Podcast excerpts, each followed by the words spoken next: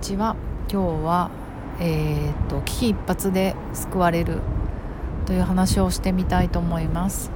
南青山であらゆる動きのベーシックとなるボディワークやってます。ボディチューニングって言います。内田彩です。こんにちは。ちょっと今日想像しい。車が通る音とかしてるのは休憩中なんですね。あまりに天気がいいから外に出てみたんだけど やっぱ青山通り結構うるさいなと思いながらお話ししてるのでなんか聞きづらかったらすいません。えっ、とですね今日はあの久しぶりにレターレターをいただいたのでレター読んでみたいと思います。えっ、とですね指先までエナジーをハンドムドラを好きな理由それに送信してくださった方がいます。読みます。とっても嬉しいお話でした。ハート。知らなかった。教えてくれてありがとう。ハンドムドラいいですね。とっても気持ちよかったです。うんうん。続けていきたいです。あやさんは集中すると100%全力疾走タイプなのね。にっこりマーク。だからみんなにメッセージたくさん送ってあげられるのだと思う。素晴らしい。ハート。私をそこ私はそこを強くしようかなかっこ笑い。というお便りでした。ありがとうございます。もうねすっごく嬉しかったです。あの本当やる気に させてくれる。You made my day って感じで実はこのお便りもらったの4日前ぐらいなんですけどあのとあることがあって本当に私はこれに救われたんですね。まあこの話もねしていいかどうか迷ったんですけれどもしちゃう。えっとですねこのお手紙が届く6時間ぐらい前に別のお便りをいただいていたんですね。でこのラジオ読者リスナーの皆様はご存知と思いますがめったにお便りが来ません。私のラジオ。だからまあ届くとうわ嬉しいと思って見るんですよ。そしたらあの来たお便りが3文字「耳障り」って書いてあってガーンみたいな。なんかしかも初めえって思って何になんかよく分かんなくなっちゃって。3回ぐらい見直しちゃったもん。え何これ？何について耳障り？えこれお便り？ええ何何？何がこうポップアップっていうの？を携帯に出てきたの？とか思って。でまあよくよく見てみると腹側瞑想神経をオンにするワークみたいな感じで私が音声誘導してるあのものをね何百100本ぐらい前にやったんですけど、まあ、それに対する返信で耳障りってなってて。うわ来た久々にこの嫌な感じと思いうーんなんかねうんまあ悲しかったです。でえっ、ー、とまあ私も年を重ねましてそして仕事歴も長いしこういうことねまあてか別に仕事じゃないか。生きてるとこういうことって結構あって初めてじゃないんですよね。まあたまにもらうこういうの。でえっ、ー、とだから慣れてきていて一瞬うっと思ったけどまあいいやなかったことにしようと思って。でまあすぐ普通に仕事したりとかなんかサクサク動いてて。でまあ寝たんですよ。寝た寝た？6時間後ぐらいだから一応寝たのか。それで次の日に朝見たらこの素敵をお便りとっても嬉しいお話でした。知らなかったこと教えてくれてありがとう。でちょっとね泣いた。でその時にあ私やっぱ結構傷ついてたんだって思いましたね。なんかもう救うあれ？何の神あれば救う神ありでしたっけ？捨てる神あれば捨てる神あれば拾う神か。ググっちゃったよ。本当たったねこの1日のうちの6時間でこんなにこうヘイトする人とヘイトして落とされることとこんなにあのー、頑張ってくれてありがとうみたいなことを言ってくれる人と救ってくれる人となんか一日のうちに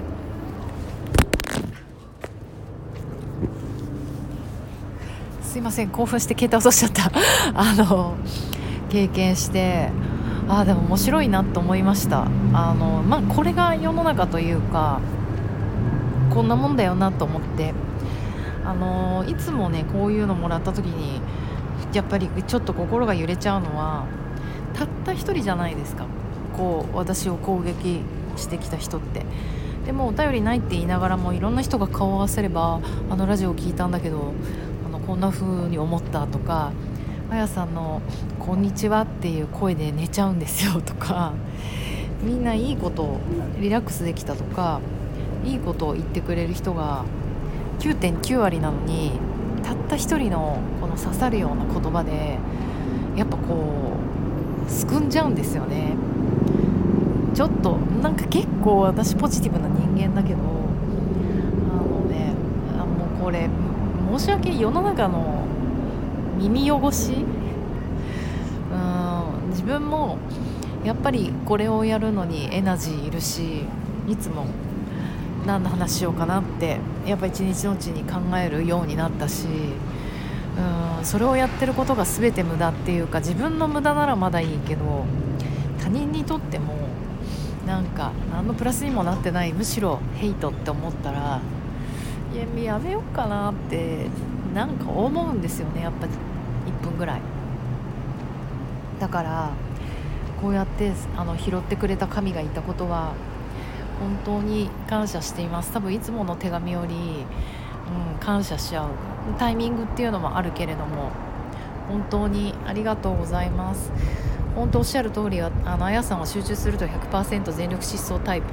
そうなんですよ。過集中してるからやっぱりそこにバーンって槍を刺されるともうね100%注いでるからショックもでかい。そういうことを知れば知るほどもっともっと分散型で生きなきゃって思うんだけど分散すると何一つ成し遂げられないんですよね。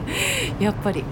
うんだからねうまくやっていこうと思いますけどなかなかねあのこういう人がやっぱ未だにいるっていうことは悲しいことだなって思いました。でえーと、やっぱり誹謗中傷を受けたりしたらどうしたらいいのかみたいなことも、まあ、ブログに書いたことあったんだけどそれもやっぱり賛否両論だったんですよ。私がそれを受けてそれに対していやいやこっちだってあの SNS とかで書けるんだよっていうこともまあ伝えたいなと思って、うん、やっぱりこの誹謗中傷って陰でばっかり攻撃されちゃうんですよね。だってこのお便りだってみんなに見えるところに書かないで私の目にしか見えないところに書いてくる。だから、うん、ずるいなって思っちゃうんですよ。私は誰ともこれをシェアできない、うん、だけどやっぱりそれを私がブログであの書いた時に結構な確率で半分の人はもう反応するのをやめた方がいいと。でやっぱりこんなヘイトな意見を書く人って多分あの気持ちを病まれていたりノットヘルシーなところにいるからあのあなたが反応すればするほど魚でするだけでとにかく無視しろと言われた。本当に分かります。私も今回もそうしようと思ったしあのお便りが来るまではなかったことにして蓋をして平気平気私元気って思ってたけどこの温かいお便りをもらって思わず泣いちゃったから結構傷ついてたんだ私って。自分でも気づけなかったんですよ。なんかそういう人いっぱいいるんじゃないかなと思って。だからあのやっぱりどこかであの自分が悲しかったんだっていう話を戦うつもりは全然ないです。こういうことがあってあの残念な気持ちになった。だからこそいあのお便りをねポジティブなお便りをくれてる人に感謝しますっていうことは伝えたい。それはあのそうね私のためになっちゃってるから今日の配信はすいませんって感じだけど。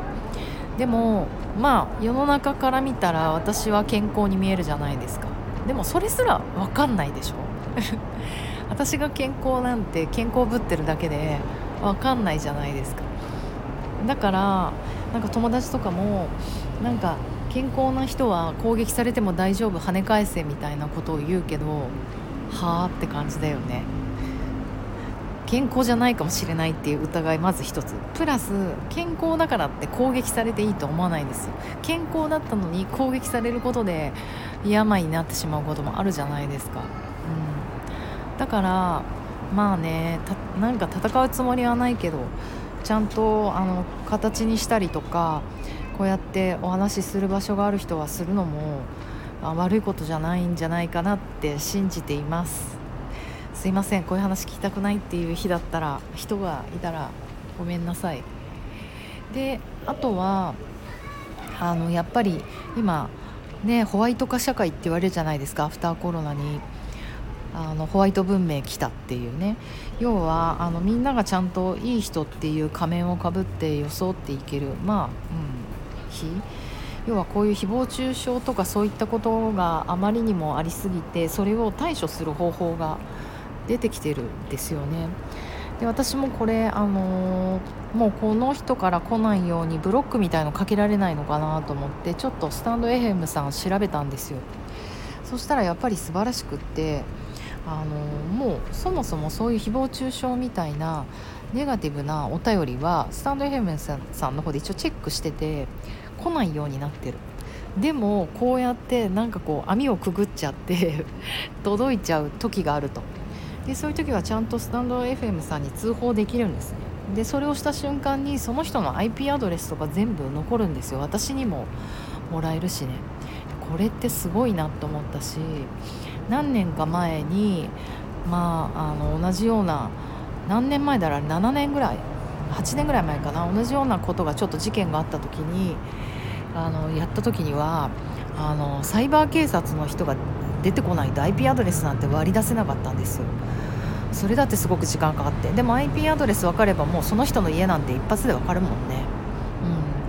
うん。だけど今こうやって私張本人でさ1分で IP アドレスが届くわけだから本当にやめた方がいいと思います。もう今の世の中こんな誹謗中傷とかしてたらすぐ捕まる。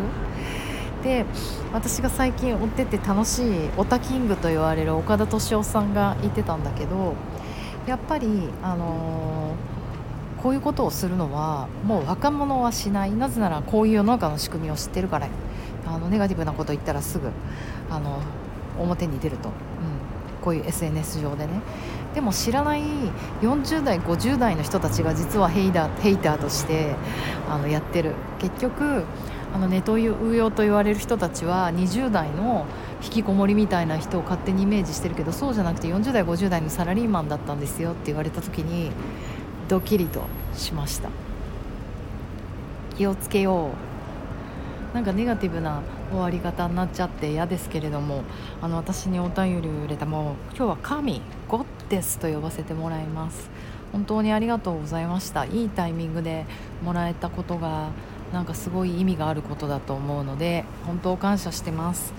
あのー、100%過集中でならないように気をつけて生きていきたいと思います。いいですよ。あのお手紙くれた神は。過集中なんかなんなくて。いい感じにバランスとって生きてください。じゃあね